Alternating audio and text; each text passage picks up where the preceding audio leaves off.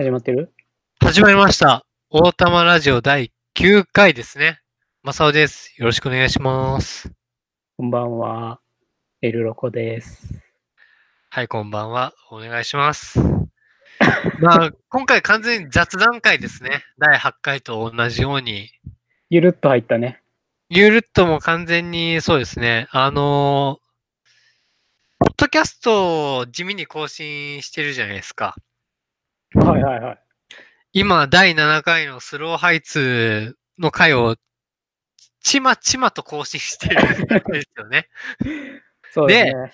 僕のその大玉ラジオツイッターアカウントでは、その一応、ロコさんがポッドキャスト化したやつをツイートして、ああ、はい。まあそのお知らせ的な風に感じでツツイートはしてるんですけど、うん。なんでロコさん自身はその更新したことを言わないのかっていう。そこがすごい疑問で、なんかそれは、なんかポッドキャストとは、なんかその、得てして、自分から行くもんじゃないんだっていう。そうよ。自分からプッシュするものではなく、相手から来てもらうものなのだっていう。その、ポッドキャスト界の不分率っていうんですか？不分率。暗黙の了解？なんかその、相手に選んできてもらう。こっちは、ポッドキャストを配信する側は、選ばれる側であって、うん、選ばれる街みたいな。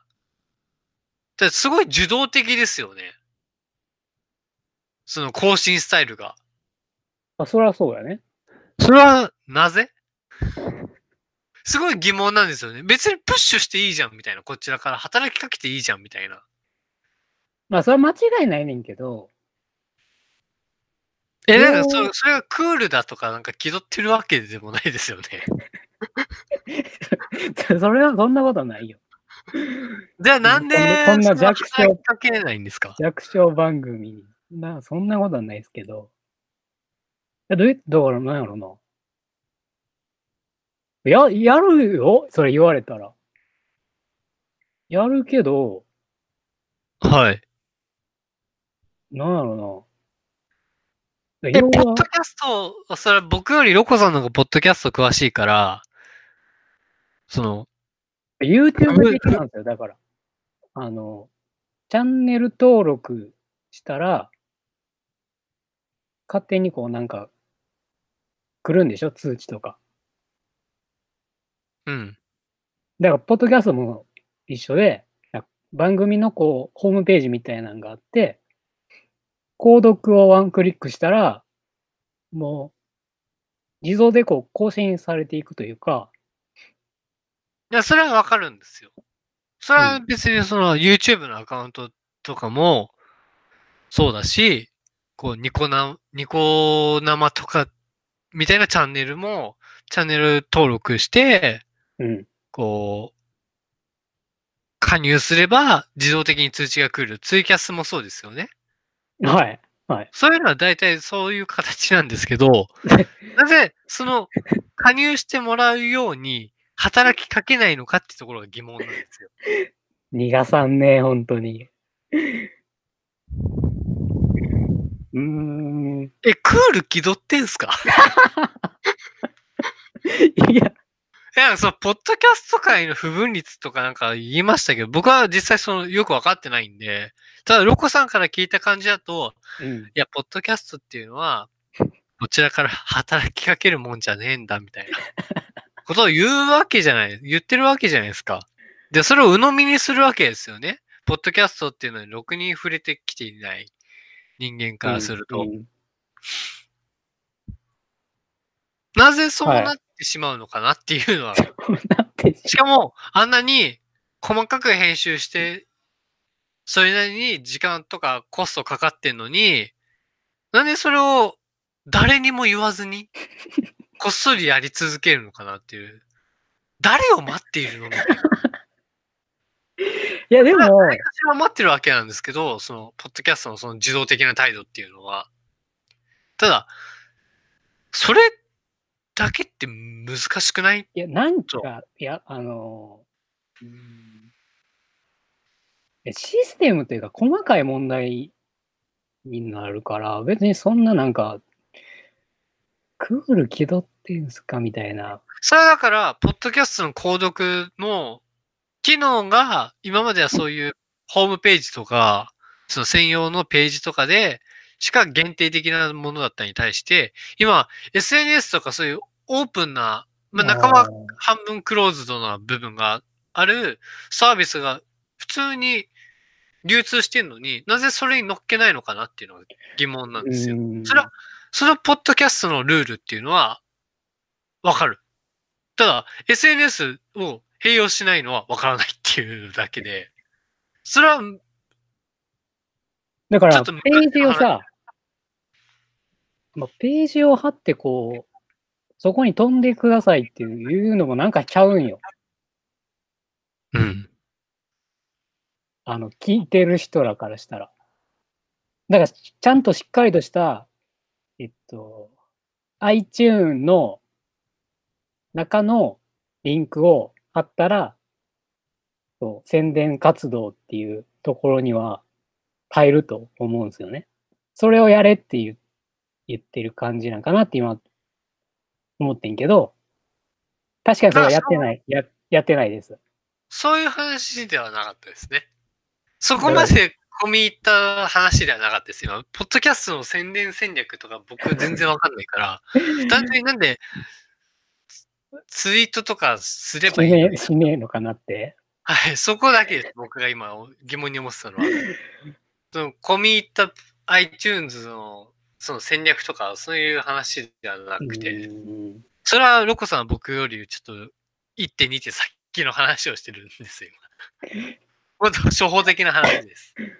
僕がしてるのは。いや別に俺のこのさ、こんな、まあフォローしてる方には申し訳ないけど、わごくわずかじゃないですか。彼らにこれを宣伝しても、っていう、だからありますね、やっぱそういうところは。でも、エルロコというアカウントが気になっているからフォローしてるわけですよね。うん。え、違うんですか？もしかしてフォロワー買ってるんですか？まあちょっと昔にちょっと、気になってるっていうことは、もしかしたらそこからっていう、ね、そ、こちらからその可能性を閉ざす必要性はなくないですか？なるほど。うん。常に可能性は開かれている。わかりました。じゃあやります。やります。全然折れるいかや、。でもなんかその、そっからツイートしたとて、そこから飛んでき、飛んで聞いてくれるかどうかっていうのはまあ別の問題っていうのはわかりますよ。そりゃ。うんそれはこっちもなんかこううん、えー、ポッドキャストの更新したっていうそのツイートをしたりとか、あるいはブログを更新したとかそういうツイートをしても、そう、抱えている、うん抱えているフォロワー全般に読んでくれとか思ってるわけではないし、そういうものではないじゃないですか。別に。それは別に、その宣伝ツイートとかじゃなくても、単なるツイートでも、フォロワー1000人いても、1万人いても、例えば腹減ったってツイートするじゃないですか。うん。それは、1万人に見られてるかもっていうふうに想定し、しツイート、ツイートした人間は、フォロワー1万人に見られてるかもというのを想定し、まあ、するかしないか、まあ、それは個人の裁量なんですけど、想定したとしても、1万人フォロワー全員が、全員が全員それを見てるかどうかっていうのはまた別の話。はいはい。だからよね。だから。それはだから、それはだからタイムラインっていうもので、こう流れていくものだから、ツイログとかいうサービスがあって、一応ツイッター録画しますし、一応ツイッターってミニブログっていう位置づけであったりするわけなんですけど、でもうん流れていくものなんですよね。だからそこは流動的でもなものだから、うん。そこをなんかこう、常に誰々の目線とか、何何人の目線というのが、差し込んでこないほどの、えー流動性っていうのが、それぞれのタイムラインで構築されてるから、うんそこはまあこう気にする必要はないっていう、っていうんですかね、そのツイートをするものの気楽さって多分そこだと思うんですよ。ああ、各個人が自由にタイムライン構築できるから、だからそこの責任を持つほどではないっていう、そう、ツイートに、タイムラインに組み込まれてツイートをするにしても、うん。それを、タイムラインを構築したのはお前だからっていう。こっちはツイートしてるだけだからっていう。それとはまた別な問題じゃないですか。そうやな。それちょっと別やな。だ運用、そうやな。なんか、そうやな。うん。いや、だって、単純に、こう、ポッ、オータマラジオの、なんか、宣伝戦略をするんだったら、僕が今、運用してるオータマラジオっていうツイッターアカウントを、オータマラジオめっちゃ面白いよっていうのを毎日20つ、2、3回ツイートするだけでも宣伝にはなるはずですよね。うん。だからなんかそこなんよね。なんかその、まあ宣伝っていう俺が言っちゃったのもあれやけど、なんかこう、これをやってますっていう、このなんか成果になるのが、なんか自分の中でまだ折り合いをつけれてないというか、なんなんていうんやろね。そこのなんか自尊心みたいなのは、まだこう、なんか、ないというか、なんてなんか申し訳ないねんけど、これは。なんなんていう。うん。で、ある種、その、全くそこを承認とかを顧みずっていう部分の境地ですよね。そうなんかもしれんな、だから。だから、ある、こう、承認欲求、可視化社会的なものから、かなり距離を置いた部分うん。に、ロコさんのポッドキャストの自負ってのがあるわけ。やるって そう。そうなんすかね。ただ、それって、なんかこう、なんて言うんだろう。とても羨ましい状態なのかもしれないんだけど、ただうん結果が出ないと、なんか報われないと、みたいなところにも行き着くわけじゃないですか。はいはいはい。だそれはさっきロゴさんの言った言葉を借りるんだったら成果ですよね。うん。結局そこに帰ってきちゃうっていうか、そこが再び浮かび上がってくる。承認っていうのは排しても、うん。目に見える数字っていうのはダイレクトにあるわけだから、うんうんうん。うん、なんかそういうのをなん、なんでしょあそこだからよ別に、うう。んだからその、このだからとてもポッドキャストに真摯に向き合っているのはロコさんだから、その俺が言うのはただ難癖ななんですけど、なんかその、まあでもそこシャットアウトしてるわけではないんですよ。だから、マサオくんのご指摘は、その、はい。正しいんですよ。うん、向き合ってるなら、なんでそれやらないのっていう、抜けてるところがあるんじゃないのっていうのは、そうなんですよ。なんかその承認を排しているっていう状態も、一個、一個、あるいは一周回ってその状態だったらいいんだけど、なんかロコさんのやっているスタンスっていうのは、多分その前提をすでにもうな、な、なくしてしまってるから、なんかもう、すごい成熟しちゃってるわけですよ。勝手にね。勝手に俺の、俺の世界では。お約束としてある、その、踏み台としてのステップ、正しくステップアップするための手続きをしていないがために、僕が引っかかっちゃってるっていう、その成果的な部分で。なるほど、なるほど、なるほど。ら成果的な部分と諦めて手を引いた結果、そういう承認とかは度外視でっていう、うんある種こう、うん諦めからのそうやね。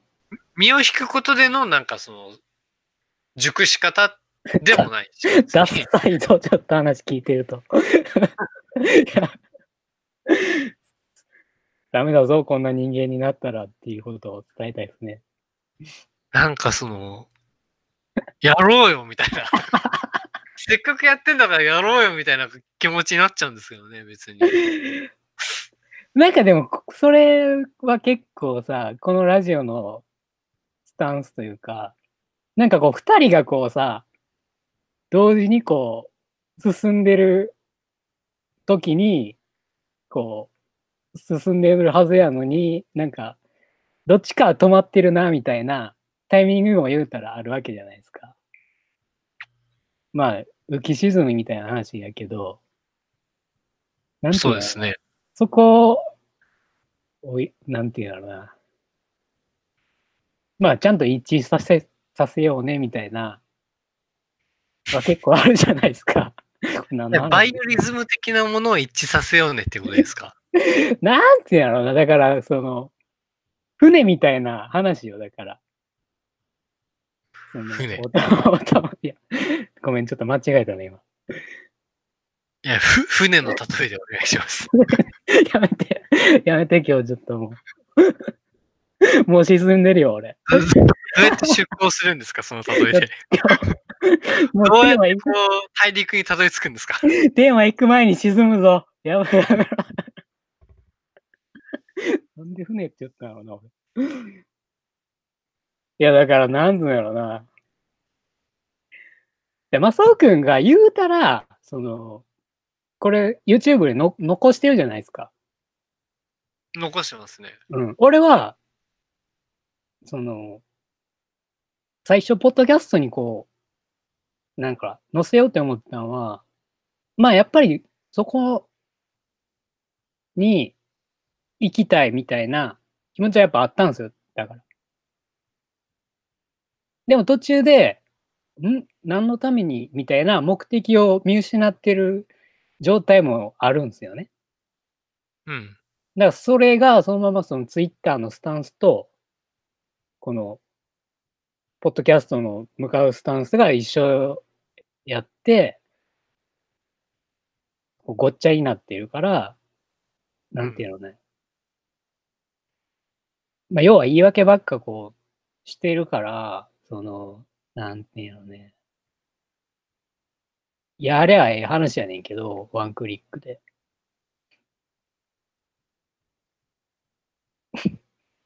うん。の話と船の話は繋がらんぞ。探してみたけど。うん。うん。うん。座礁したなと思って。沈没したなと思って。いや、言うたやん、だから。なんで船って言ったのまあまあまあまあ、なんか、その、未来の未来を見たんですよね。変わるな、えらい。見ましたよ。細田守の。見ましたよ。で、僕がその連絡を受けたときに、はい。なんか、えーネタバレというか、見る前に、その他人のレビューとか読むと、うん読んでも、読んだ後に映画本編見ても楽しめるのかっていううん。ことを、ロコさんから投げかけられまして、まあ、僕は楽しめる側なんですよね。ネタバレ知ってても。はい、はい、はい。はいだからそこは別にっていううん部分はあって、なんでかっていうと、うん面白そう。僕はかなりこう、アマゾンレビューとか、すごいバカにしてますけど、み、見てるんですよ。あ、そ見てます、見てます。読書メーターとかも読んでます。その読んだ本とか。あと、ブログとかも検索したりとか、まあ、結構、結構まめに見てるんですよ。他の人の意見っていうのを。はい、はい、はい。それはなんでかっていうと、うん別に参考にはしないんですけど、見たいっていう。うんなんか、うーん、ほ他の、他の人がどう思ってんのかなっていうのは気になるんですよね。うん、うん、うん、うん。その他の人がどう思ってるのかなっていうのは気になる一方で、その人が言っているからといって参考にするわけではないっていうで、あ、俺じゃあその話の延長でちょっと聞きたいというか、いい？だから、はい。なんかそういう、なんまあ、レビュー、なんか俺の中でこう、レビューイコールこう、物語っていうか作品をこうさ、こう、評価批評みたいな、この、なんていうの、感想なのか、批評なのか、みたいな、よくなんか、なんやろな、区切り方がわかんなくなってるところが若干あるんですよ。批評にはなってないと思います。基本的なものは。レビューとか感想みたいなものはってことですか？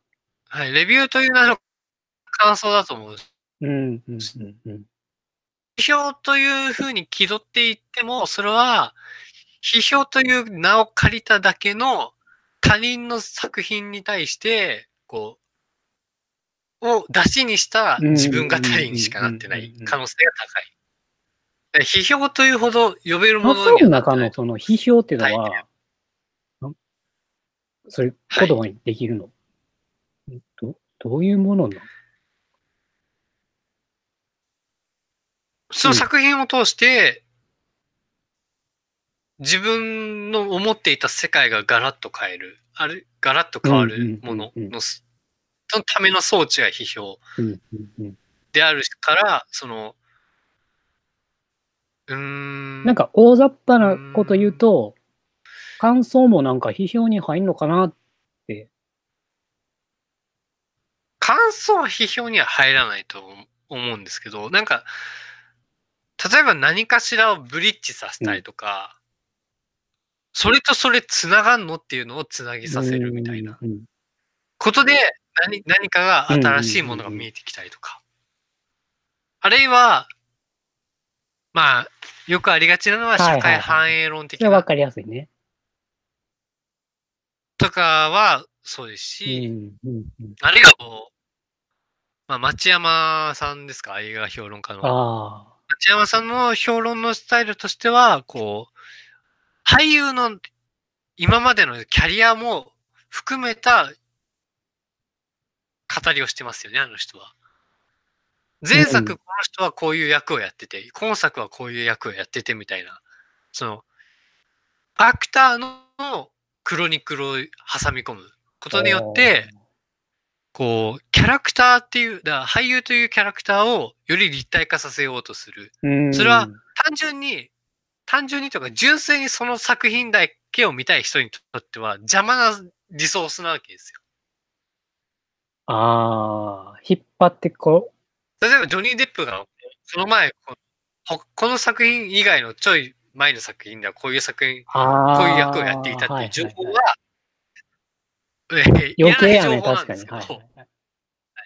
じゃあ、そういう語りっていうのを整理できると、ちゃんとああいう映画評論家として自立はできるっていうか、あそこまで情報として整理してるから、その語りとして成立するっていうところがあるわけなんですけど、おだその俳優っていうものを一種のキャラとして見立てていったときに、そのキャラにもデータベースとしてのものがあって、ーうんうんうん。だからそのこの、この俳優は今までこういう役をやってきたとか、こういう役もやってきたとか、それがデータベース的になっている。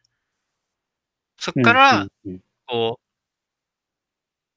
見る人間は主体的に、あ、この役は、この、今回この役者さんがやっているこの役は、データベースを眺めると、あ、前のこの役と実はリンクしてるんじゃないかとか、うん。っていうふうにこう遊べるわけですよね。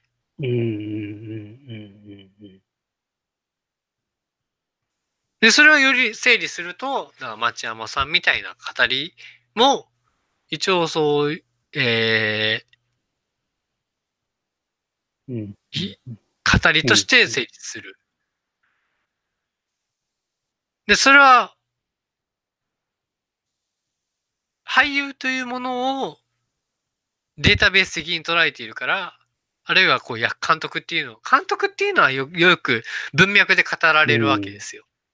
監督の作家性っていうので。でも俳優っていうのは、こう作家性っていうよりかはデータベース的に捉えていくから、その辺のこう、情報の、うん、混在しているものをどうす抽出していくかっていう、それを語っていくかっていうので、だからそれは、えー難しいわけですよ、作業としては。うんうんうんで、それをやること、その難しい作業を抽出することによって、今まで見てきたものが、あるいはこう、その一定のキャラっていうものが、なんか、データベース的には流動的に取捨選択が行われ、はいはいはい。で、より立体的に見えてくるみたいな。が、これはもう、わかりやすく言えば、見方が変わるっていう快楽ですよ。うんうんうんうんうんうん。すんげえわかりやすい。なるほどなるほど。っていうのは、まあ一部分として今話し話して、例として町山さんを出しただけですけど、うんうんうん。っていうのがまあ批評だとするんだったら、感想は感想ですよ。はい。はい。いや、わかりました。すみません。はい。えっと、未来の未来。うん。えーっと、あれ、ターン間違えた？俺か。うん。まあ、未来のあ未来の話をしたいわけじゃないんですか？いや、えーっと、で、マサオくんがレビューを見てますと。あさってますみたいな。で、はい。えーっと、はい。えーっと、僕はそれでも楽しめます。楽しめますっていう。なるほど。はで、俺は、えっと、まずフラットで見たんですよ。あ、もう全く先入観なしで。先入観なし。よなんか予告編去年なんかやってたな、みたいなぐらい。はいはいはいはい。で、えっと、一昨日ぐらい見終わったんですけど、な、な、ななんていうのかな。すごいスモールな話なんかなって思ったんですけど、あ、見てないからいかんせん何も言えないですそうよ。やね。そうやね。うん、だから単純に、うん、細田守っていうキャリアで見ていけば、だ今さっき言ったように、作家性っていうその文脈的な語りで言えるんだったら、うん。えー、狼子供では母の物語を描き、化け物の子では父の物語を描き、うん。で、今回家族論ですよね。かまあ家族や。未来の未来は家族的な話っていう、その、うん。うん。だから一応順番的にはつちゃんと手続きを踏んでるっていう感じだと思うんですけど、母を描いて父を描いて家族っていうのを描くっていうので、まあ見てないから本当に家族論っていうのが正しいのかわからない。で、俺の、その、まあ、うーん。なん、なんやろな。楽しめなかったよね、やっぱ。なんか。まあ、踏み込めてないのかもしれんけど。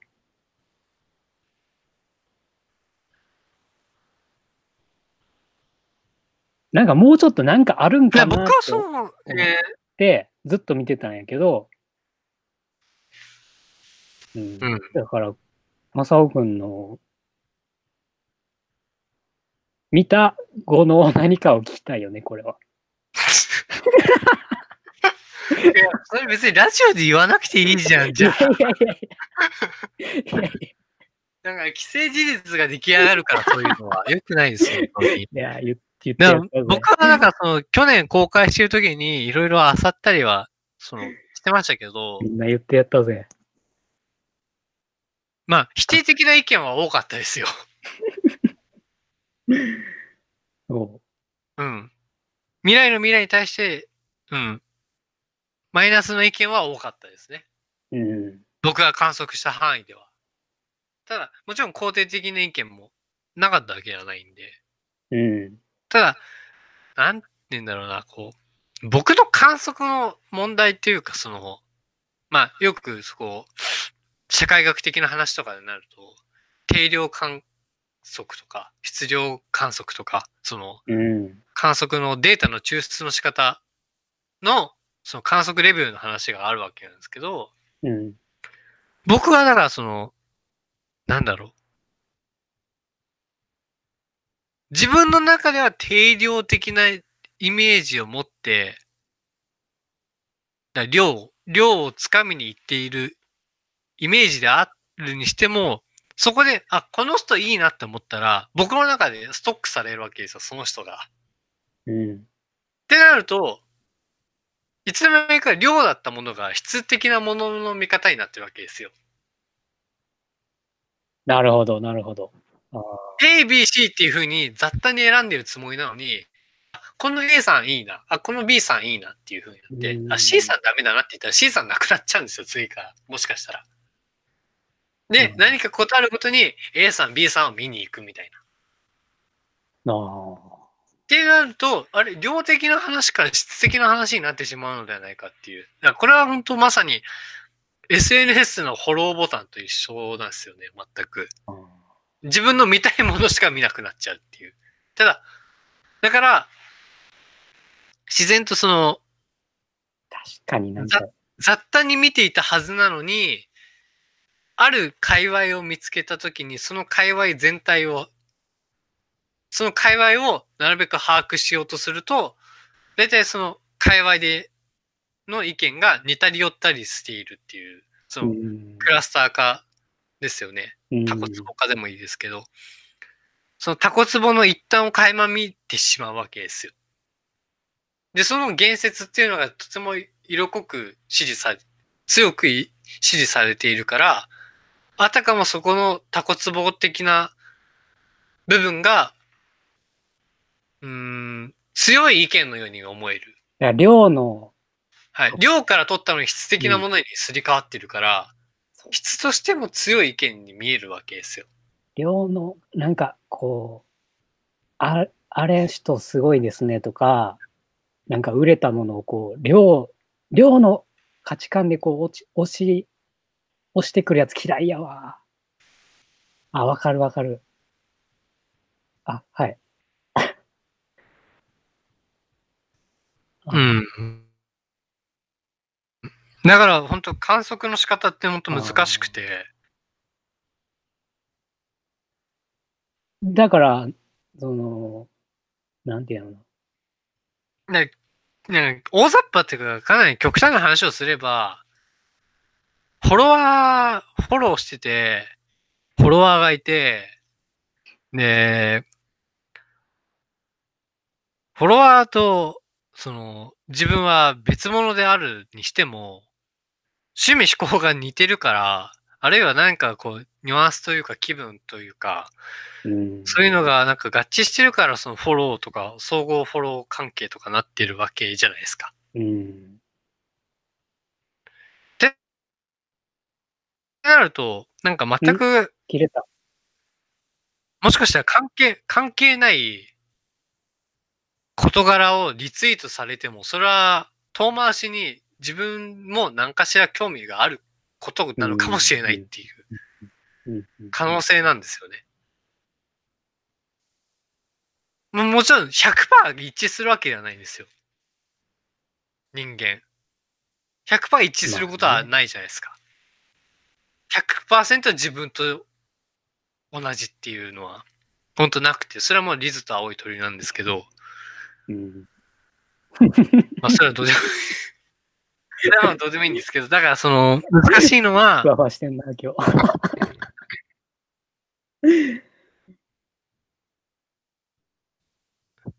うん、難しいですね。だからその、自分の中で信頼という実績を作ってしまうと、信頼は、あの、西野さんも言ってたな。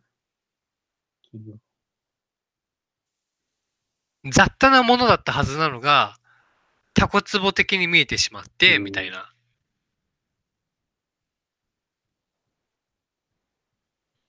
だそれは、あ僕の中では知らないから、タコ、タコツボだったものがタコツボじゃなく雑多なように、なんてなんてなんて？僕がそれを知らなかったから、知らない状態であったから、その界隈を。まあね。本来タコツボなのに、タコツボじゃないく見えていた。雑多なものとしか見えていなかったものが、僕がそこで信頼という実績を積み上げていくことによって彼らに対して、うん。それがタコツボであるってことが理解できるわけなんですよ。だから、うん。それは本来こう、量的なものを考えてた時なのに、いつの間にか質的なものにシフトしてしまっていたっていうことなんですよね。や、そこはほんま大事というか、見方としては。うん。そこよね。だから、それが行き過ぎちゃうと、あ、この人が言ってるからとか、そういうなんか人の言葉を借りたうん。自分の意見になってて、自分の意見なのに人の言葉をわざわざ使わないといけない。そうなんよ。お前は誰なんだよみたいな話になるわけですけど。だから、そこがなんかこう、なんつうんやろな。え、もうこうテーマの話入ってもいける？はい。今回だから、漫画じゃないですか、扱うものが。はい。相当難易度高いと思うんですよ。その、なんてやろうな。まあ、俺はある種、一回目読んだとき、もう、漫画イコールなんかこう、物語をさ、そう物語としてこう、楽しんで、あ、面白かったな、みたいな感じやねんけど、で、マサオ君とこう、打ち合わせというか、前、こう話すじゃないですか。の全然その、なんていうのな。食い違ってる、食い違ってるじゃないな。違う視点が出てくるわけですよ、また。うん。だそこを、えっと、なんやろうな。まあ、マサ君は俺とこの関係性があるから、その優しくこうね、その、こう、こう考えたら面白いよね、みたいな、道しるべ的なことをさ、さ、こう、教えてくれるわけじゃないですか。なんていうのね。そこの、なんていうの、こう、理解を、こう、広げるっていう形？なんか、うーん、何やったっけな？うーん、なんかこう、抽象的なものをさ、うん。こう、これこれはこうですみたいなんじゃなくて、うーん、抽象的なこうレベルで、こう、なんていうのね、こう関係性をこう、伝えるって、めちゃめちゃ難しいことじゃないですか。だからそこを、難しいです。ね、んなんていうんやろ。なんか、その、だ今回そのテーマとして扱うってなると、ものすごい、プロセスがあったんですよね。あったはずなんですよ。俺のそ想像しがたいところであったと思うんですけど。どうなんですかね。今回、そのコンタクティをやろうってなって、うん、も森田類の我らコンタクティという漫画を、まあ、アフタヌーンからね、一巻完結の漫画なんですけど、それを、この第9回は、それについての作品語りっていうのが、うん。まあメインだったわけですよね、本来。うん。で、一回撮ったわけですよ、それを。ラジオをね、一回収録したわけなんですけど、それがあまりにもちょっと難しすぎたというか、あまりにもこう、音声メディアで伝えるにはうん困難が伴ってたわけですよ。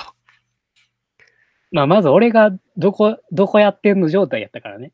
あ、今どこ？みまあたいな。その、どういう意味なのかっていうと、まあ僕が用意してきたものが、えー、一コマ一コマレベルなんですよね。で、ロコさんはもっと、物語レベルの話だと思ってたんで、そうね。そこでまずそこが生じて、うん、うん。うん、だからその、情報のその、つなげる部分っていうのが合わなかったってうんいう、うんうん。そういうのがあって、結局僕はその、自分で準備してきたものをブログに書いたわけですね。ありがとうございます。で、じゃあ第9回どうするかってなった時に、まあ我らコンタクティをもう一回リベンジしようって話になったんですけど、まあ、俺がオファーしてね、それは。はいはい。で、で、今回に至るわけなんですが、うん、はいはい。まあ内在性の問題というか、僕の中で、漫画っていうのは多様な読み方があり、多角的であるここよね。ものであるから、うん。うん、いろんなものがあるはずなんですよ。可能性という意味で。うん。で、僕が書いたコンタクティの記事は、うん、僕のそのコンタクティをラジオ第9回に向けてまとめ上げるのに、えー一緒に準備してきたものなので、うん。それをただブログに書き写したっていうだけの記事なんですけど、うん。僕の中では、あれ以上の読み方がなかったんです。結論を言うと。結論を言うと、だから、ブログ記事以上の読みが僕にはなかったんです。僕の内在的な問題で。うん。多角的であるはずなのに、僕は読み方がすごい一一面的なんだなっていうのがうん。痛感したわけですね。うん。うん。第9回、今回、コンタクティをリベンジしようって話になってから、うん。いろいろ考えたわけですよ。我らコンタクティを読みながらパラパラと。うん。そうすると、あれ？これとかどうかなとか思うと、あ、ブログに書いてあるみたいな。もう書いてあるじゃんみたいな話になるわけですよ。そうねそうなるとあれうん。俺の内在性なものってどうなのっていう。多角的であるはずなのに、俺全然一面的じゃんみたいな。うん。あれ、何？あれ、まとめたらおしまいなの？俺の中でってっていう問題が出てくるわけですよ。はいはいはい。や、そこよね。漫画の表現っていうところでまずだ、から僕は今回、コンタクティに関しては、ね、何の準準備をしていないと。ブログに書いたものが僕の答えだというスタンスなんですよね。だから、コンタクティについてこれから話すわけでなすよね。のロゴさんがなんかその話したいことがあるっていうスタンスじゃないですか。うん、まあ、そうですね。リベンジっていう名目ではそうですよ。だ内在的な問題で、ある一面的な見方が定着してしまうと、人は容易に多角的に見られないっていう問題なんですよ、これは。うーん。そうやね。だから、僕の中でこ固着化してしまってるわけですよね。あ、固着じゃない、固定化してしまってるわけなんですよ。てなんて、きれちょっと、あの読み方が、あの記事のような読み方が僕の中で固定化してしまってるわけですよ。それをどうにか破な破かないと、僕は、我らコンタクティについて、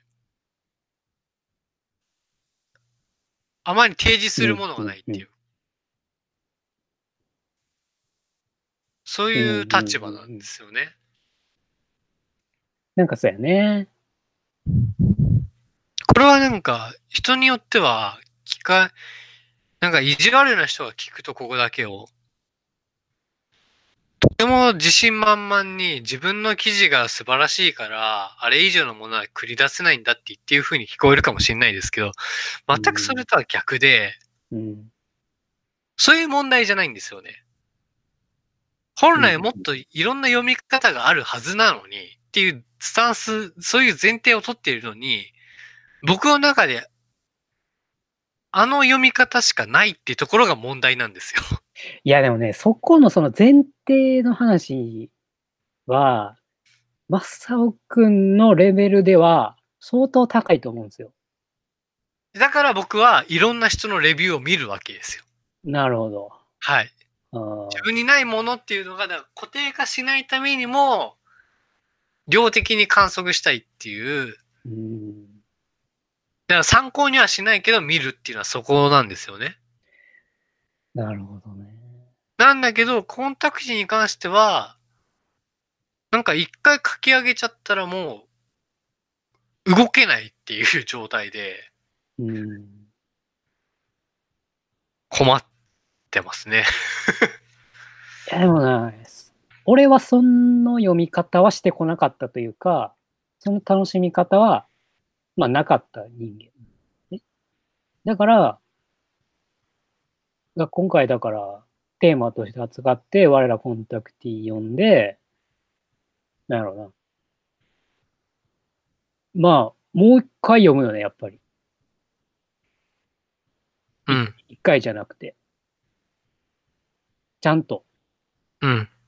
だそこで、まあ、わからない部分もやっぱ出てくるし、まあ、直接 正雄君に聞いた方が いいんじゃね？みたいなうん。こともあるじゃないですか。だから、やってくださいよ、そこはちょっとさ。やってくださいよっておかしいけど。じゃあ、な、な、な、なんですか、じゃあ。いや、でもなんか答え出出ちゃってる感じもするけどな、なんか。なんうーん。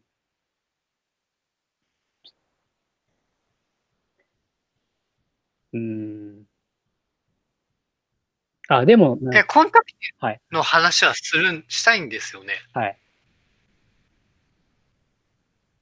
はい。あ、でもこれ、あの番外編でさ、うんそもそも漫画読めないって言言ってた人間じゃないですか。マサオくんって。そうですね、はい。それは、今回克服できそうな。克服っていうか、克服はできてないです、だから。あー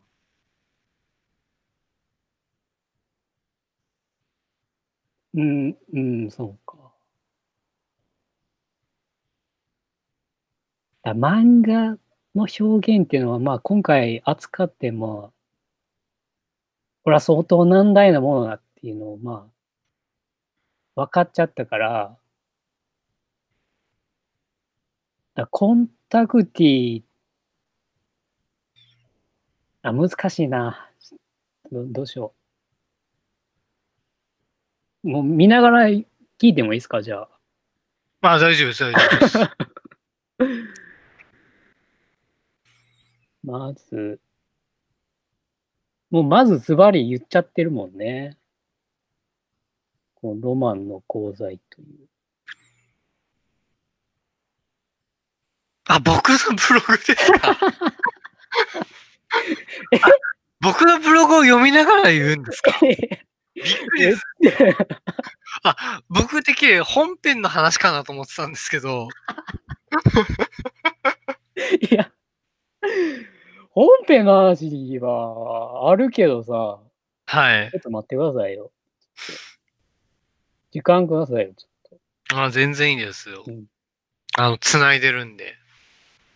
だからその、第8.5回ですね、番外編で、僕、漫画めちゃめちゃ語るのって難しくないみたいな話をしたわけですよ。それが、まあ、一面的には第9回の我らコンタクティを語る時のハードルを上げるための装置でもあったわけなんですけど、それを、その手続きを踏まえたことによって、嫌がおうにも、漫画というものと真剣に向き合う1ヶ月を設けたかったわけですね。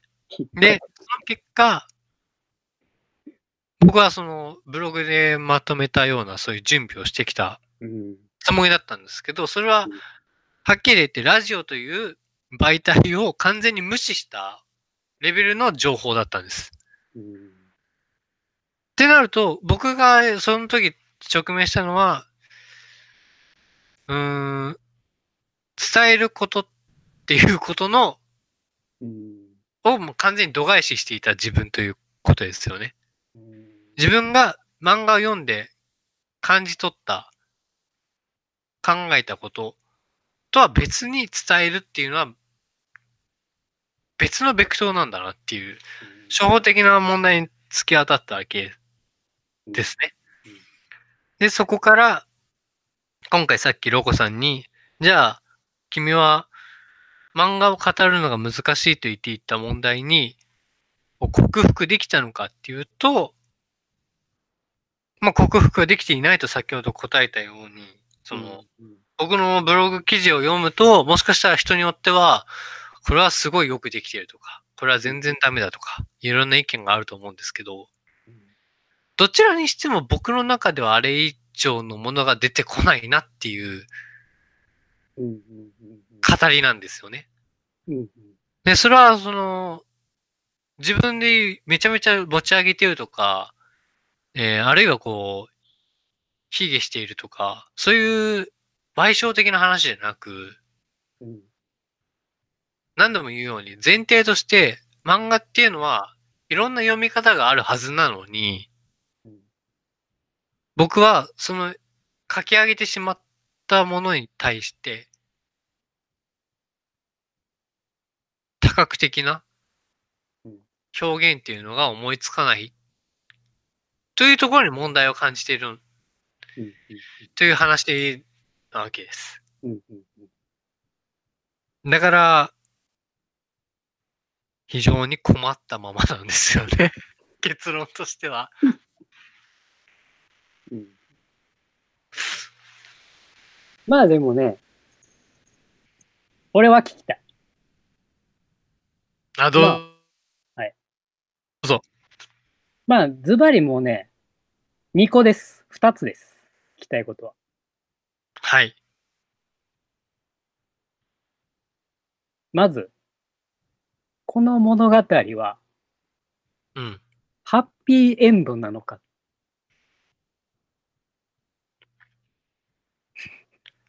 バッドエンドなのか。これは、捉え方は、いろいろあると思うんですよ。うん。マサオくんの論を聞きたい。ハッピーエンドですね。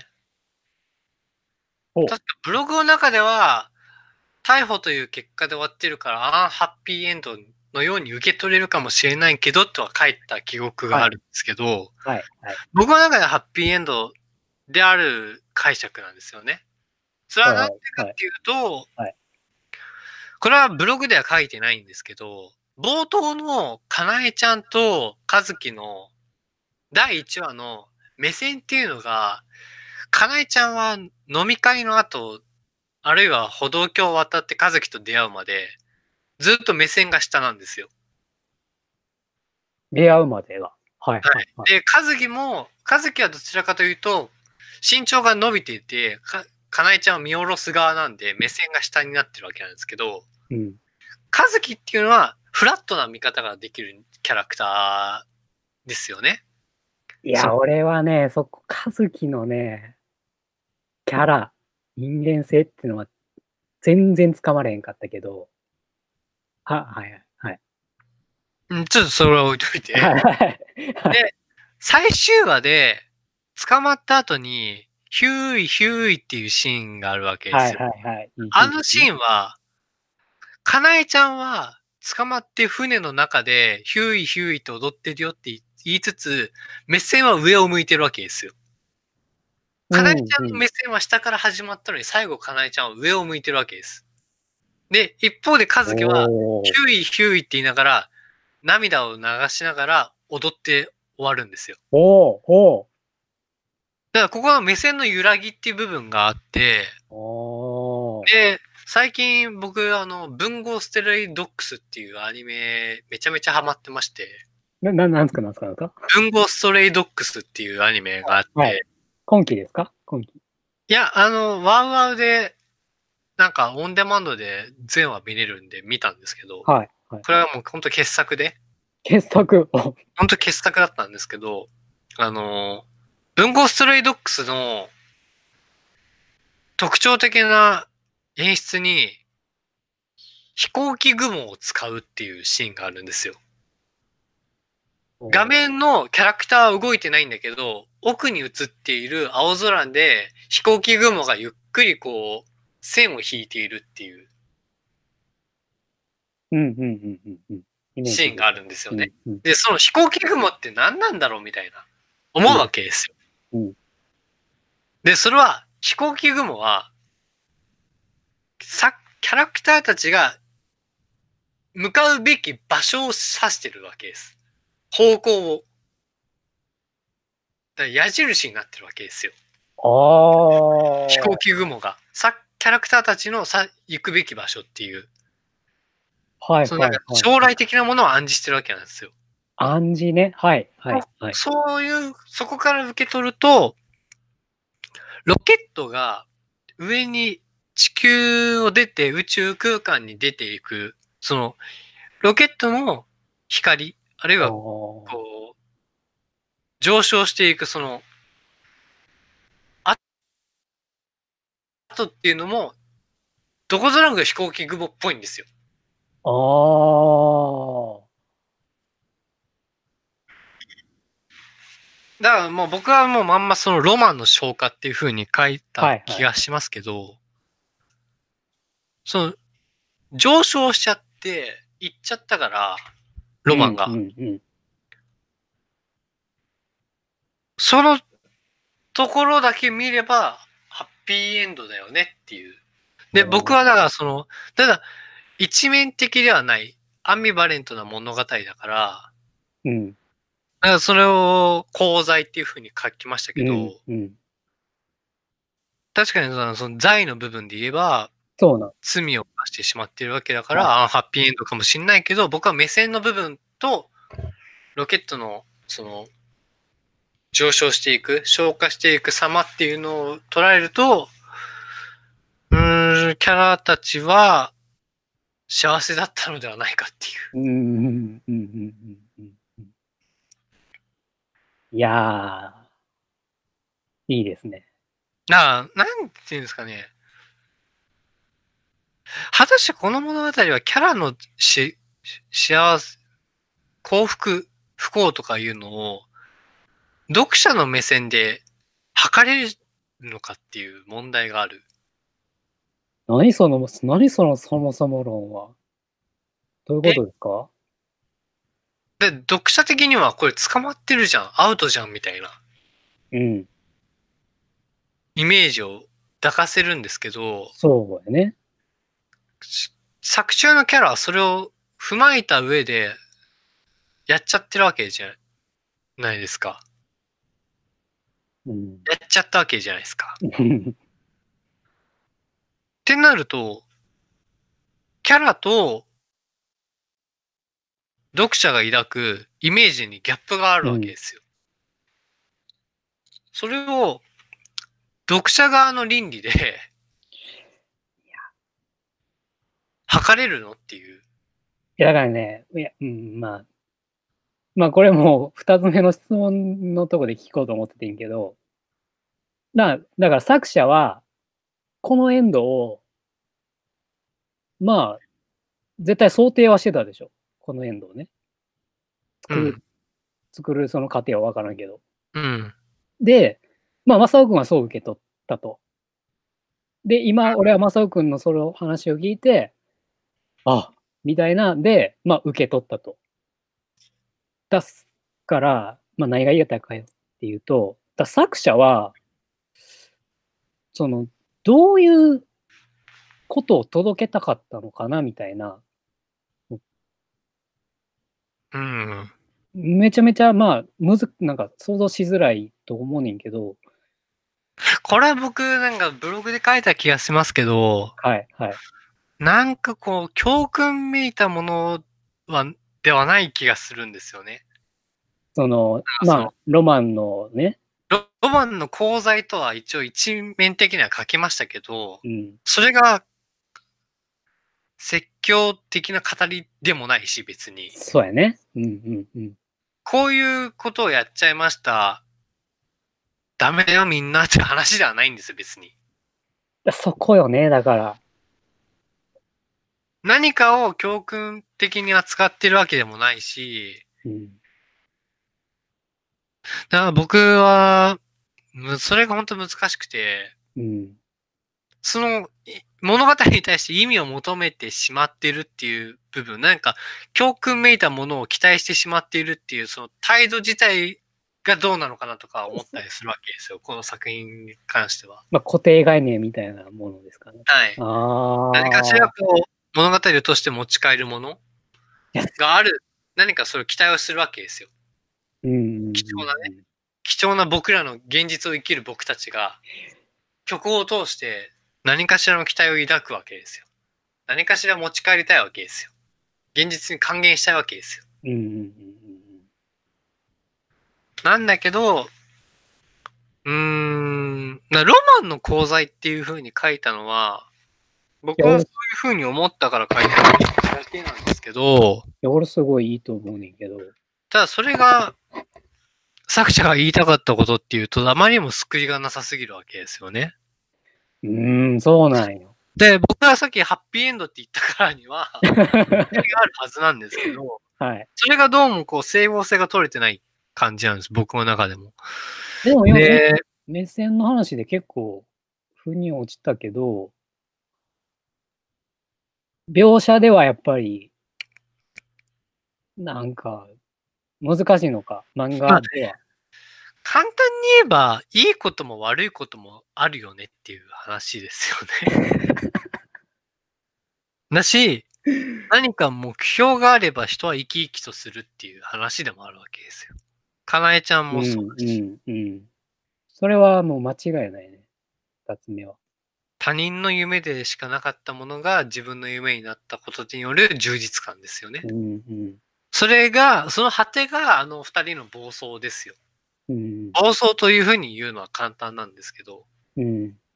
あそこまで行ったら止めらんないでしょっていう。止まんないでしょっていう。うん、うん。それを止めようとするのは、現実という僕らの理性なんですよ。おっと、ちょっと出ましたよ。どういうことですか？どういうことって、だから、彼女たち、和樹とかなえの暴走っていうのは、ロマンやファンタジックなものなんですよね。うん、うん、うん。だから、現実的なものを超越してしまってるわけですよ。一時的に。はい、はい。もちろん、その生産として逮捕という結果にはなるんですけど、だから僕らが倫理的にと解いてしまう。あたかも倫理的な見方をしてしまう。そのアン、アンハッピーエンドなのではないかっていう部分はい、はい。は、ある種そこへの風刺とも取れるっていうか、なんていうんですかね。その、そういう僕らの見方そのものが、現実的なんですよ、やっぱり。よくその、まあ、感情と論理はまあ、二律対立はしないって、まあ、うんそういうのさえ超えちゃうってことですか？うーん。だからロマンを優先させると、現実を無視というかうん、超え、超えてしまう？うん。一時一時的に。その結果ですよ。うんうん。だからその、現実的に僕らは眺めるんですけど、それはあくまで現実的な態度なんで、僕たちの。うん。それはでもキャラの都合ではないんです、やっぱり。いや、そこの解釈難しいな。だそれは彼らの、だからだから僕らは暴走というふうに言うんですけど、やっぱり。読み手は暴走と取るかもしんない。だけどそこが俺が和樹に乗っかれてない理由なのかもしれん。もしかしたら。うん。だからそれは、だからロマンのうん。ロマンを獲得したものにしか見えない景色。うわぁ。ちょっと、えぐいとこ書きすぎですって。いや、だからそれは今、今考えただけですけど、僕もそこは本当難しくて、おー。いやー。いや、でも、この、いや、うん。いや、でも、ここに立ち向かうのはやっぱ、ラジオならではですよ。え？いや、この瞬間がやっぱ、その、俺らがコンタクティを楽しんあでるまあ、間楽違いなく、まあ、情報レベルで言えば、今我々はコンタクティしてますよ。そうやろ？そういうことを言いたいんですよ。俺たちコンタクティですよ。俺 うん。そういうことですよ。うん。いやすごいね。そう中、中小とか、うん中小、うん、高すぎますわ、ちょっと。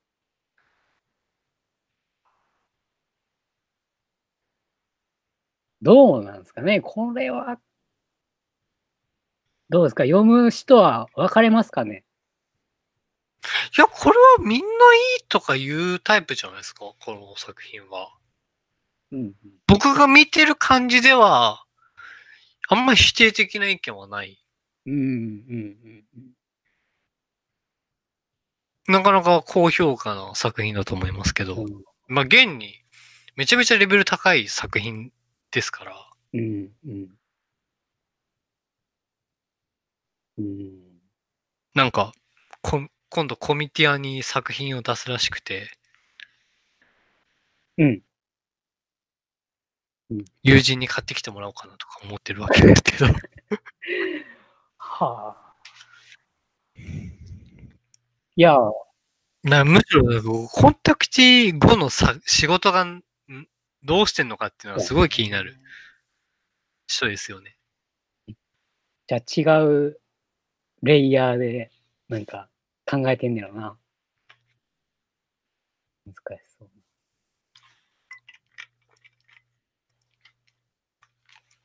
いや、もう、はい、解決しましたよ。解決というか、俺の疑問は、いや、これ、ロッ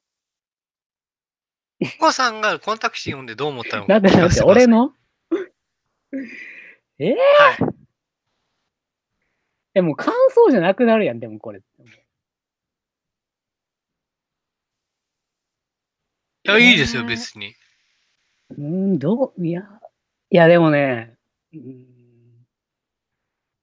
まあ、その、まあ前回ちょっとリ、まあリベンジ会の、まあ前、まあ失敗す、失敗例みたいな、やったじゃないですか。うんで、まあ、俺がいろいろこう、二人でね、どうするみたいな感じでこう送り合ったじゃないですか。うん。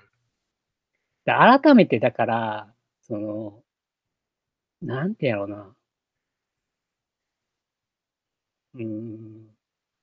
どう俺らがコンタクティさせるか、させていくかみたいな。そっちのことをなんかもう考えたよね。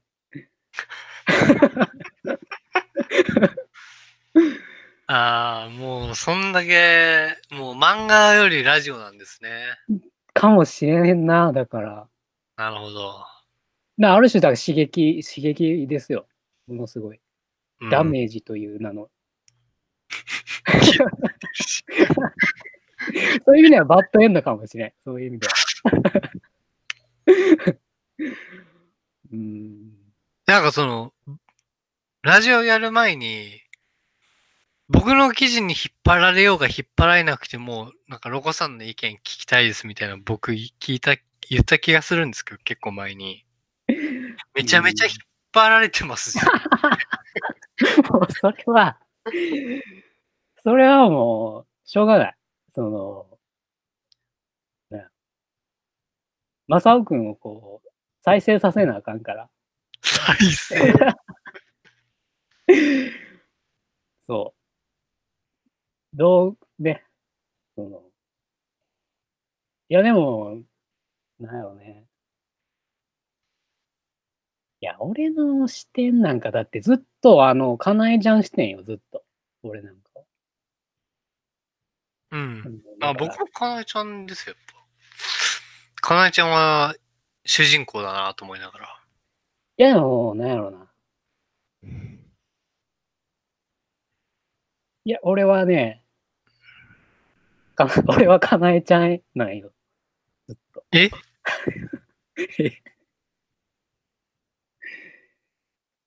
いや、だって嫌な仕事をさ、こう、黙々むとやってさ、はい。その、まあ、俺らのその日本社会のそのなんか閉塞感みたいな、こう、言ってたやん、こう、ブツブツと。日本社会の閉塞感？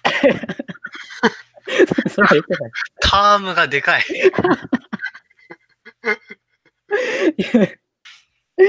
なんやろな、い,、まあ、いいろいろと、なんやろな、ものすごい現実があったわけじゃないですか、辛い。うん。だまあ、現実主義者っつったらそうやけど、まあ、辛いっていうか、まあ、うん、パッとしない現実ですね。うん。俺もそうですもんだって、それは。常日頃思ってますよ、楽していきたいと。なんかその話に乗っかると、ロコさんの愚痴にしか かなえちゃんを出しにしたロコさんの愚痴語りになるから。じゃあ、じゃあどうすればいいかっていうのは、それは我らコンタクティオンなんだからわかるでしょっていう。ロマンを持ちましょうよっていう。内在的にロマンを持てば、幸せになれるんですよ。やっぱ嗅覚、嗅覚すごいな、やっぱその辺の。だからもう、もう、だからその、目標ですよね。で、夢ってありますかとか聞かれるわけは、もう最近もう、お互いこういう年齢になるとうね、んうん。むしろ聞かれる機会は少なくなるわけなんですけど、もうお互いそうね60、60万際ですもんね。おい、お互いって言ったんだよ。お互いってなんか、俺だけ、俺だけかな、思って。いや、ほんまそれはそうやね。夢を持ち持ちましょう。夢を。いや、でもね、変わりますよ。まあ、このラジオはやっぱそうっす、やっぱ。こう体験をこう、やっぱせ、こう、二人のラジオをこう、具現化していってるわけじゃないですか。いろいろ。もう9回目ですよ。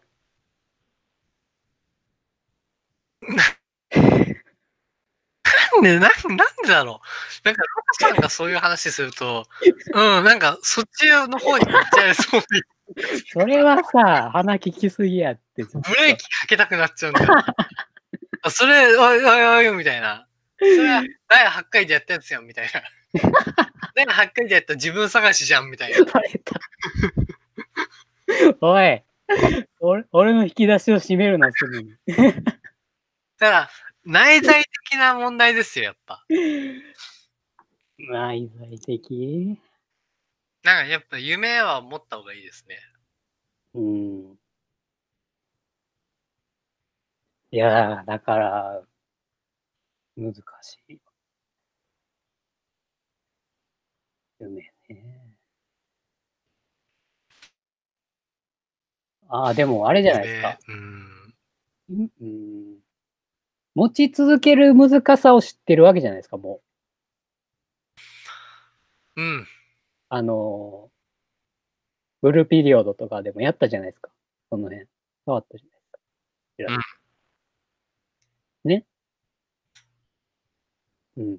うん。夢を持つと持ち続けるっていうのはまた、うん。また違います。延長線の話だから、うん。つながっていますけど、うん難しいですね。そこは本当うん。時間だったり、覚悟だったり、責任だったり。まあもちろん才能、努力とかそういう話にも分かりやすく枝分かれしていきますけど、だよね。だから、うん。うん。ある程度年をいってしまうと、夢を持ち続けることの難しさの方に目がいっちゃうわけですよ。そうですよ。そういう人間には、宇宙で映画を公開することはできないんですよ。ああ。れの、なんかその、我らコンタクティは、しれっとやってんのは、なんか、ま、漫画的だから、ある程度、なんか、とんでも理論でも、あの、宇宙に飛ばすための、なんかその、テラリウム発。ところとか、よくわかんないですもん、やっぱり。本当に大丈夫なのとか思うじゃないですか。うん。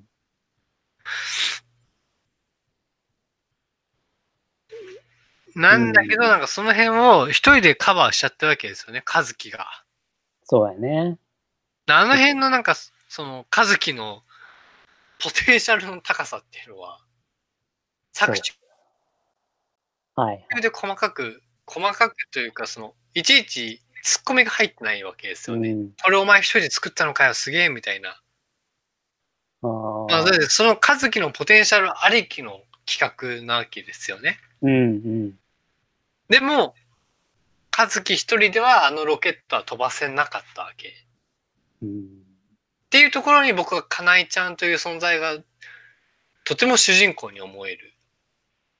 かなえちゃんが入ったことによってっていう物語なんで、うんうんうんうん。全部が動き出したっていう。はいはい。だからかなえちゃんが主人公ですね。そっちからかなえちゃんに行くのか。うん、まあまあ、もちろん最初はかなえちゃんから見てるんですけど、やっぱ和樹を経由してっていう見方ですね。うんうんうん。で、もう一回再帰的にかかなえちゃんをのぞ覗くと、まあ、主人公だなって思って読んでました。うん。うん。なんかでもね、かなえちゃん、ちょっと話がずれるかもしれんけど、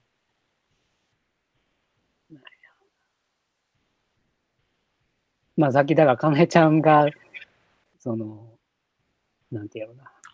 かなえちゃんは俺だったっていう話俺だ。ったって、そうそうそうそう。あの、だから、まあ、かなえちゃんいくつか知らんけど、まあ、それなりに社会経験も積んで、現実を見てるわけですよ。うん。これはそこが、やっぱ、なんかね、なんていうのな。まあ、ここと才能っていうのは結才能がある人っていうのは結構こう対極やと思うんですけど、いや、現実を見てるからこそ、ロマンを見れるってこともあるじゃないですか。ないですか？うん。いや、あると思います。あると思います。なんかそこを、こう、んなんかこう、ラジオとリンクさせたい。いや、非常に今面白い。現実を見てるからこそロマンが見える。まあ、うん非常に面白いですね。なんかその、かなえちゃんって、何の才能があんのとか言われるとかなり困るキャラクターだと思うんですよね。うん特別こう、容姿が綺麗ってわけでもないし、何かこう、スキル的なものがあるわけでもなく、うん。ただ、かなえちゃんの、その、他人を気配るっていう優しさの部分ですよね。それが、結局、りほこさんだったり、てっぺいだったり、とかそういう、こう、和樹の小さな世界の人間関係をうまく場をつなぐっていう、うん。かなえちゃんのバランスの良さというか、そこが彼女のやっぱ良さが出てる。象徴的なシーンだと思うんですけど、な、結果的にこう、かなえちゃんはロケット開発になんかこう、何を与えたのかっていうと、こう、和樹の周りを変えたっていう、だからそれが結果的に和樹を変えたってことになるんだと思うんですよね。それはだから、かなえちゃんの行動力ありきなんですよ。うん。うんで、かなえちゃんは行動できるんです。現実で腐ってても、ロマンがあれば、現実の中で行動できるんですよ。うんうんうんうん。だそこですよ、やっぱ。そこは、えーっと、うーん、できないって、いやっちゃうな。何かをこう、なんかあったと思うやりたいことが。まあ、できることでもいいけど。でも、できないって自覚するってすごい、人生においては結構区切りなわけじゃないですか。うん。で、で何が、その、なんていうのかな。やめてくれよ、お悩み相談は。流れ的にちょっとさっきのラジオとつなげたいっていう部分も危ねえなと思って。かなえちゃんあたり引き戻した嗅覚が過ぎるって、まあ、何も言ってないじゃないですか。手順を踏め、手順を。いやでも、ロコさんの好きな、ね、ロコさんのその座右の銘、ざ挫折だと思うんですけど、好 誰がやねん。きな言葉、挫折誰がさせだと思うんですけど、あの、昨日、昨日なんだっけな、テレ東のスポーツニュースで、今、卓球やってるじゃないですか、世界卓球。うん、うん。えー、あ、医師の卓球じゃないですよ。ツイッターが面白い医師の卓球じゃなく聞て、いてない、聞いてない。世界卓球の。まあ、卓球ってやっぱ中国なんですよね。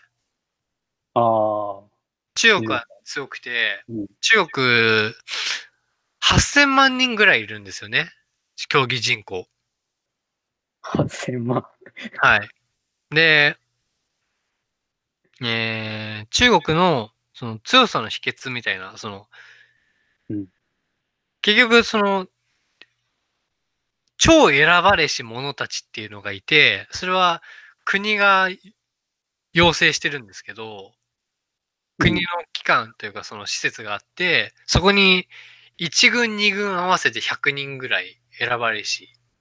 中国の全国から選ばれし、つわものたちが日々、こう、練習をしているっていう状況に、そこに至るまでのもっと幼少の段階の、育成段階の。話なんですけど、よくサッカーとかで成功体験がどうのこうのとか言うじゃないですか。うーん、うん、うん、うん。中国の卓球は逆でした。逆失敗から学ばさせるっていう。失敗させた時にどうやって立ち直るかっていうのを、それを戦略的に考えさせるっていう教育をさせてましたね。卓球。それはもちろん、リバウンドメンタルとか、はい、はい、まあかかってくるんですけど、なんか、ミスった時のコントロールの仕方。メンタルだけじゃなく、戦略的に、うん、うん、うん。あるいは技術的にっていう、その失敗から学ばさせるっていうのが。その中国卓球らしいんですよ。面白い、面白い。あ、これ、エルロコ案件だなと思って昨日見てて。俺案件。俺案件ではないけど、別に。なんてやろう。うーん。なんか、それはね、サッカー見てて、もう、その、まあ、なんてやろうな。成長過程っていうのはすごい興味あるけど、結局なんか宗教みたいな話になるんですかね。宗教哲学一個思ったんは、うーんあの、性善説的な考え方みたいな。日本人って絶対す、なんていうの？そうやんか。え、そうですか？え？ちゃう？僕は違いますね。マジで？はちょっと待って、俺、逆かもしれん。性、性悪説。はい。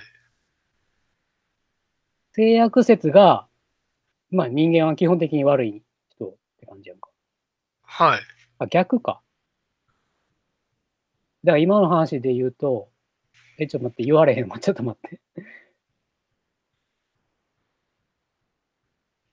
まあ、要はだから、なんか、日本の、なんなんていうのな。その、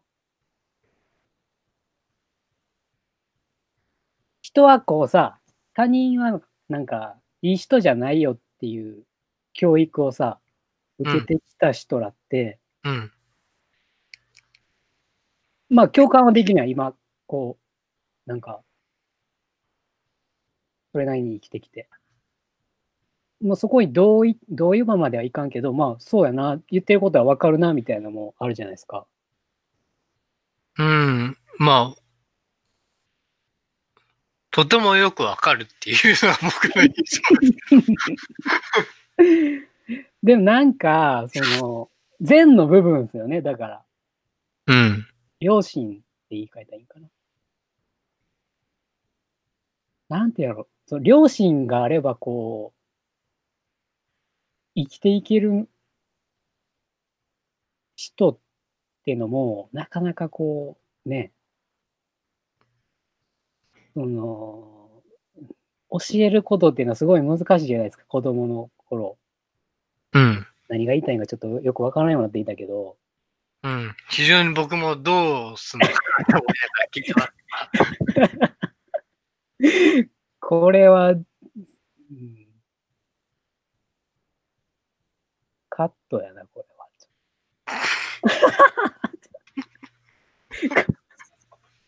文字起こしはカットしませんよ。これはもうカットやな、これはも文字起こしはカットしませんよ。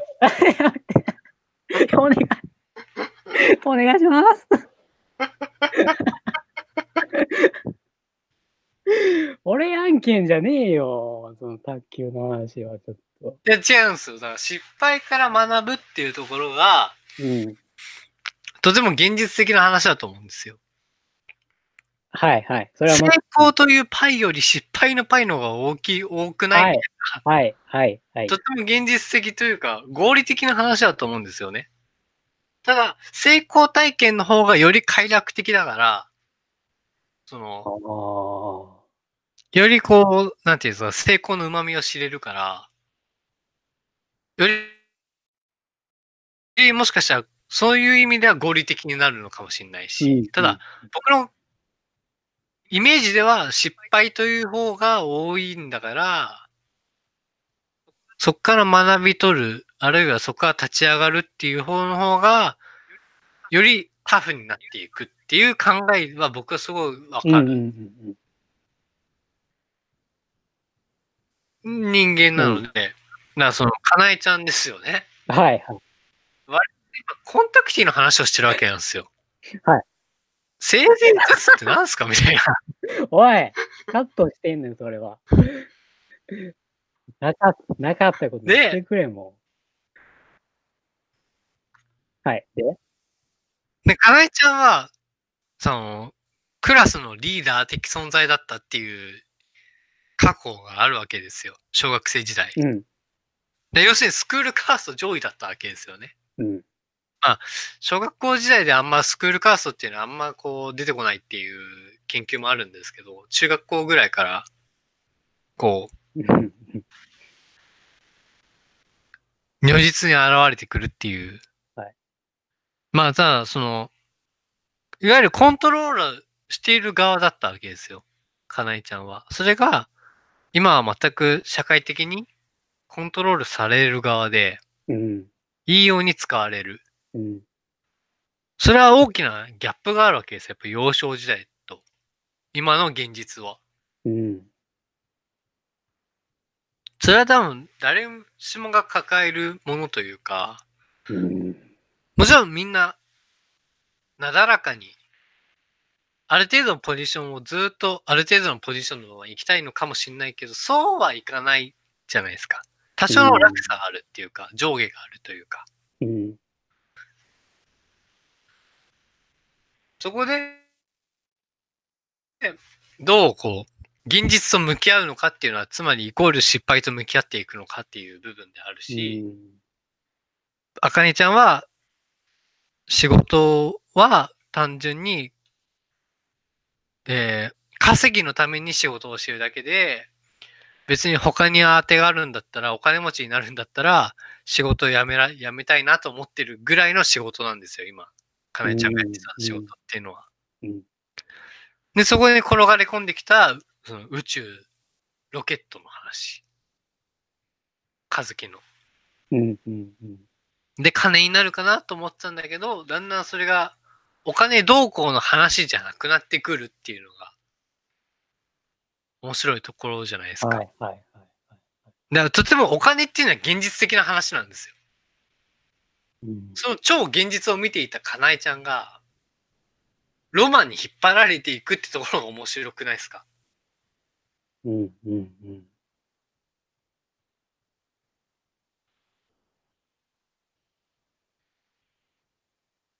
いや、うん。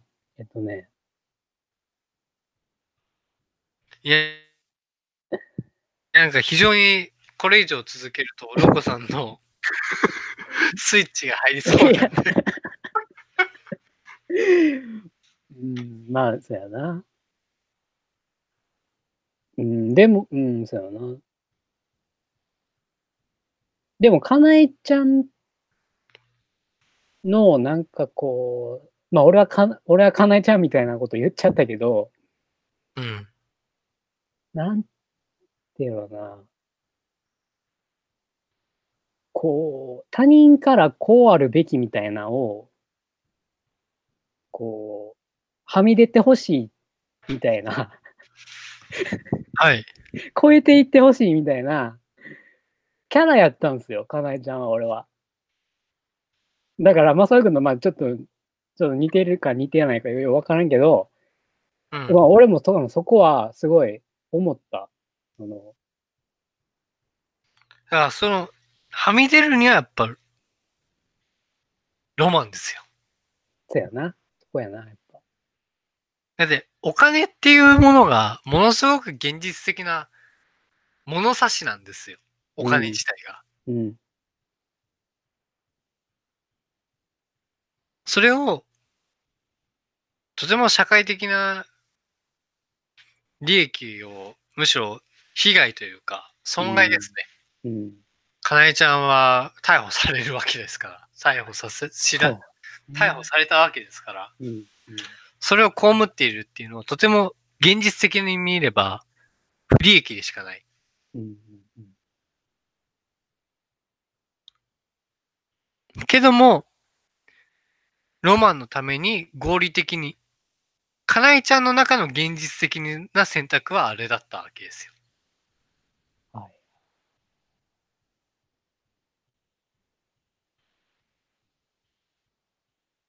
だから、うーん。だからさっき、あのね、あのまあ、読者を、なんか俺はど、それなりに読者は選ぶと思ってるんですよ。なんでなら、な、なんでならって 喋れてないけど。だから、まあ、ヒエラルキーで言う、まあ、上位の人らにはやっぱりこれは響かんかなっていうのは、今思った。ああ、絶賛だとか褒めたたいてるのはもう、底辺だと。上級国民ではないと。そこまでは言ってない。そんな、なんか、高尚なことは言ってない。ただ、その、上位な人には 響かない。ああ、それはなぜですか？いやー、なんやろな。いや、お金持ってたら、だから、名前出すの怖いな。カットしてや。ホリエモンみたいな人らは、まだ違うベクトルでロケットを飛ばしてるわけじゃないですか。うん。だ彼らに、ここまでのロマンをその、なんていうのな、難しいな。この解釈はできないんじゃないですかね。って思っちゃいますけどね。えー、そうですか？あら。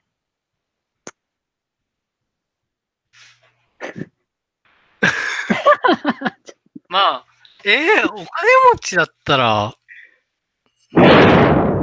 まあ自分た、自分がちょっと金持ちじゃないから、そう思い思えちゃうんかもしれんけど、ただ間違いなく言えることは、この物語が刺さらない人が上級国民であろうがなかろうが、それはとても些細なことで、この物語がわかる人は、とわからない人であるんだったら、わかる人でありたいなとは思う。はい、それが言いたかった。はい、そういう感じで。そういう感じですよね。そういうことです。素晴らしい。ということでね、はい。第9回。大玉ラジオ第9回。これにて。いいですか？他にコンタクティなんか喋り足りないことはないですか？大丈夫です。はい。じゃあ、第10回で会いましょう。ここまでのお相手は、ご機嫌な正雄と、何その枕言葉。疲労困憊のエルロコでした。ありがとうございました。ありがとうございました。